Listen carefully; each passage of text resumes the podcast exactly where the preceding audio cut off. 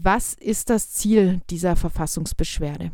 Mit der Verfassungsbeschwerde ähm, wollen wir erreichen, dass das Bundesverfassungsgericht feststellt, dass die Durchsuchung und auch die Beschlagnahme der Datenträger und Daten ähm, die Presse- und Rundfunkfreiheit verletzen.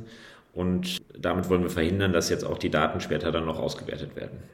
Viele auch aufmerksame Beobachterinnen sind so langsam etwas verwirrt von den juristischen Vorgängen, die da laufen rund um diese Durchsuchung.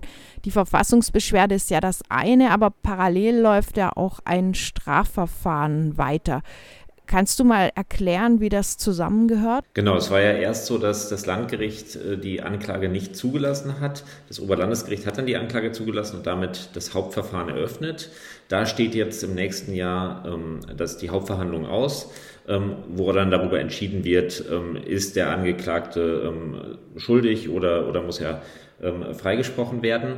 Und parallel dazu hatten wir halt ähm, selbst eine Beschwerde eingelegt gegen die Durchsuchung und die Beschlagnahmen. Und ähm, diese Beschwerden ähm, liefen dann parallel. Da hatte auch wiederum das Landgericht zuerst entschieden, die Durchsuchungen waren rechtswidrig und, ähm, und die Beschlagnahmen auch, die Daten seien zu löschen. Und diese Entscheidung wurde dann zumindest bei der, hinsichtlich der Durchsuchung von Fabian Kienert ähm, wurde diese Entscheidung aufgehoben und ähm, das Oberlandesgericht hat dann auch die Durchsuchung und die Beschlagnahmen bei Fabian Kienert bestätigt und dagegen haben wir jetzt Verfassungsbeschwerde eingelegt. Aus Sicht von Radio Dreieckland ist es natürlich eh klar, das ist ein krasser Fall. Aber warum hat das Vorgehen von Polizei und Staatsanwaltschaft eurer Einschätzung nach auch gegen die Verfassung der Bundesrepublik verstoßen? Ja, das hat letztendlich zwei Aspekte. Erstens ähm, ist dieser Beitrag, der den Anstoß für dieses ganze Strafverfahren ähm, gegeben hat, ähm, in meinen Augen ganz klar von der Presse- und Meinungsfreiheit gedeckt. Ähm, das ist eine kurze, recht sachlich gehaltene Meldung. Ähm, und ähm, am Ende wird lediglich auf das Archiv von links unten in, in die Media verlinkt.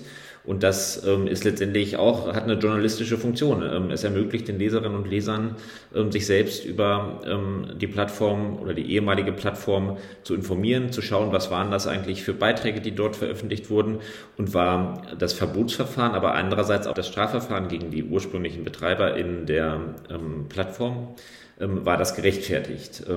und das war ja sozusagen auch der, der Anstoß des Verfahrens, der an der Beschwerdeführer, also Fabian Kienert, der Journalist, hat ähm, über ein staatliches Strafverfahren berichtet. Und das ist gerade die Aufgabe der Presse, darüber zu berichten. Es kommt da so ein gewisser kritischer Unterton äh, durch natürlich ähm, gegenüber dem Verbotsverfahren, aber da gibt es auch eindeutige Rechtsprechung des Bundesverfassungsgerichts, dass es ähm, von der Meinungsfreiheit und von der Pressefreiheit gedeckt ist, Kritik an solchen ähm, an solchen äh, Verfahren zu äußern und auch an, ähm, und ich würde sogar noch weitergehen, es ist sogar die Aufgabe der Presse, ähm, dort kritisch hinzuschauen, ähm, weil es eben halt massive Grundrechtseingriffe sind und ähm, deswegen auch ähm, ja, dieses, dieses Bedürfnis an Machtkritik, ähm, was der Meinungsfreiheit auch zugrunde liegt, dort halt besonders stark ist. Und ähm, deswegen ist ähm, erstens dieses, dieser Beitrag schon ähm, nicht strafbar, wenn man die Presse- und Meinungsfreiheit berücksichtigt. Und der zweite Argumentationsstrang, der bezieht sich dann auf die Verhältnismäßigkeit. Es ist ja so, dass der Beschwerdeführer, also Fabian Kienert, ähm, mehrfach inzwischen eingeräumt hat, den Artikel verfasst zu haben. Und es ist schlicht nicht erforderlich, die Daten weiterhin zu beschlagnahmen und jetzt auch noch auszuwerten. Dadurch würde noch tiefer in, die, ähm, in das Redaktionsgeheimnis und in den Quellenschutz eingegriffen werden.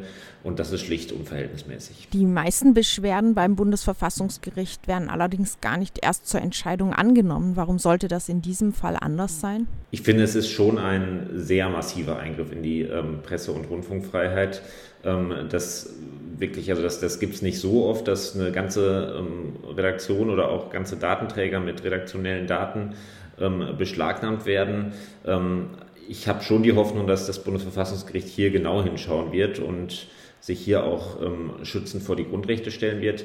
Ähm, die meisten Verfassungsbeschwerden ähm, scheitern ja auch an formalen Gründen. Ähm, wir sind ja hier als Gesellschaft für Freiheitsrechte so ein bisschen auf Verfassungsbeschwerden äh, spezialisiert. Wir wissen, wie wir solche Beschwerden auch formulieren müssen, was da für formale Hürden auch zu beachten sind. Insofern ähm, habe ich da die Hoffnung, dass sich ähm, ja, das Gericht ähm, in Karlsruhe dem annehmen wird. Bis das Bundesverfassungsgericht über die Beschwerde entscheidet, könnte einige Zeit vergehen. Und vermutlich hat der Prozess am Landgericht Karlsruhe gegen RDL-Redakteur Fabian da bereits stattgefunden. Bringt eine Entscheidung des Bundesverfassungsgerichts dann eigentlich überhaupt noch was? Ja, also wir haben jetzt ähm, erstmal Verfassungsbeschwerde eingelegt. Ähm, wir überlegen gerade noch oder, oder ähm, planen gerade auch noch einen Eilantrag zu stellen, um gegen die Datenauswertung vorzugehen. Ähm, das äh, haben wir noch nicht gemacht, weil gerade noch ein Eilantrag beim Oberlandesgericht äh, ähm, anhängig ist. Ähm, erst wenn der abgelehnt ist, können wir zum Bundesverfassungsgericht gehen. Ähm, und dadurch wollen wir dann tatsächlich auch verhindern, dass die Daten noch ausgewertet werden. Weil, wie gesagt, die Auswertung der Daten und die Sichtung ähm, dieser redaktionellen Daten, wozu auch Quellen gehören, wozu InformantInnen gehören, das ist halt ein massiver Eingriff oder eine massive Vertiefung des Eingriffes, der ohnehin schon passiert ist in die Pressefreiheit. Und ähm, das versuchen wir noch zu verhindern. Ähm, für das Hauptverfahren hätte das eigentlich gar nicht so große Auswirkungen. Ähm, das wird wahrscheinlich dann äh, weiterlaufen. Vielleicht wird sich das dann noch ein bisschen verzögern nach hinten raus, weil erst noch der Eilantrag oder die Eilentscheidung des Bundesverfassungsgerichts ähm, abgewertet werden muss. Aber ähm, da rechne ich damit, dass es jetzt keine wesentlichen Auswirkungen darauf hat. Im Hauptverfahren ähm, rechne ich aber auch damit, dass im Endeffekt der Angeklagte freigesprochen wird. Und falls es nicht zu einem Freispruch kommt, denkst du, dass dann ähm, ein, eine nachträgliche Entscheidung des Bundesverfassungsgerichts trotzdem irgendwie noch was bringen würde? Also nur jetzt hypothetisch. Also wenn es nicht zu einem Freispruch kommt, dann hätten wir natürlich auch wiederum die Möglichkeit, dagegen vorzugehen. Dann äh, hätten wir möglicherweise, also erstmal würde dann noch eine, eine Revision ähm, anstehen zum Bundesgerichtshof.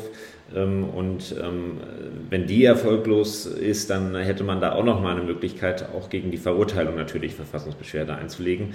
Ähm, also da, ähm, das sind sozusagen zwei, zwei getrennte Verfahren und ähm, da wird wird das eine das andere vielleicht so ein bisschen beeinflussen, wenn jetzt das Bundesverfassungsgericht bei der ähm, Entscheidung über die Durchsuchung schon sagt, es fehlt an einem Anfangsverdacht für eine Straftat, weil dieser Beitrag ganz klar von der Pressefreiheit geschützt ist, dann ähm, rechne ich dann natürlich damit, dass ähm, im Hauptsacheverfahren auch ähm, ein Freispruch kommt. Ähm, aber ansonsten das, sind das eigentlich zwei getrennte Verfahren und ähm, wir würden dann natürlich weiterhin auch das Hauptsacheverfahren unterstützen und gegebenenfalls da auch gegen Verurteilung vorgehen. Die Gesellschaft für Freiheitsrechte hat sich auf strategische Prozessführung spezialisiert und unterstützt Fälle von grundsätzlicher Bedeutung. Die Verlinkung auf das Archiv von Indymedia links unten in einem Presseartikel ist ja erstmal ein recht spezieller Fall. Kannst du daher nochmal zusammenfassen, worin die grundsätzliche Bedeutung dieses Prozesses, dieses Falls liegt? Ja, genau. Es äh, ist ja so, dass die, diese Frage, wann sind Verlinkungen strafbar, da gibt es tatsächlich noch nicht gar nicht so viel Rechtsprechung. Und das ähm, stellt sich ja durchaus auch in anderen Konstellationen ähm, diese Frage. Da geht es jetzt nicht unbedingt immer um die Unterstützung einer verbotenen Vereinigung, sondern da geht es auch um andere Delikte. Ähm, was weiß ich, man verlinkt auf ein, ähm, ein Video, dort werden irgendwelche Äußerungen begangen, die möglicherweise ähm, beleidigend sind. Oder es geht um äh, die Verbreitung von irgendwelchen anderen Informationen über verfassungsfeindliche Organisationen oder ähnliches. Und ähm, die Verlinkung erfüllt eben in unserer heutigen Informationsgesellschaft eine ganz spezielle Funktion und ähm, ermöglicht insbesondere den Leserinnen und Lesern, sich ein eigenes Bild zu machen. Das ist eine Dienstleistung letztendlich an die Leserinnen und Leser, relativ leicht auf eine externe Quelle zugreifen zu können. Und ähm, gerade bei Online-Medien ist das halt ähm, von der Pressefreiheit auch geschützt. Und deswegen sehen wir hier schon auch einen Klärungsbedarf, ähm, dass das ähm, höchstrichterlich auch geklärt wird, dass da die Grundrechte dann auch zu achten sind. Und die zweite Dimension sozusagen nochmal klarzustellen, dass eine Kritik an staatlichen Verbotsverfahren nicht gleichzusetzen ist mit einer Unterstützung der verbotenen Organisation. Da gibt es zwar schon Rechtsprechung, aber das wollen wir auch nochmal hier ganz klar ähm, klarstellen lassen vom Bundesverfassungsgericht, dass das eben der Kern der Meinungs- und Pressefreiheit ist, den Staat auch kritisieren zu dürfen, ohne gleichzeitig sich strafbar zu machen.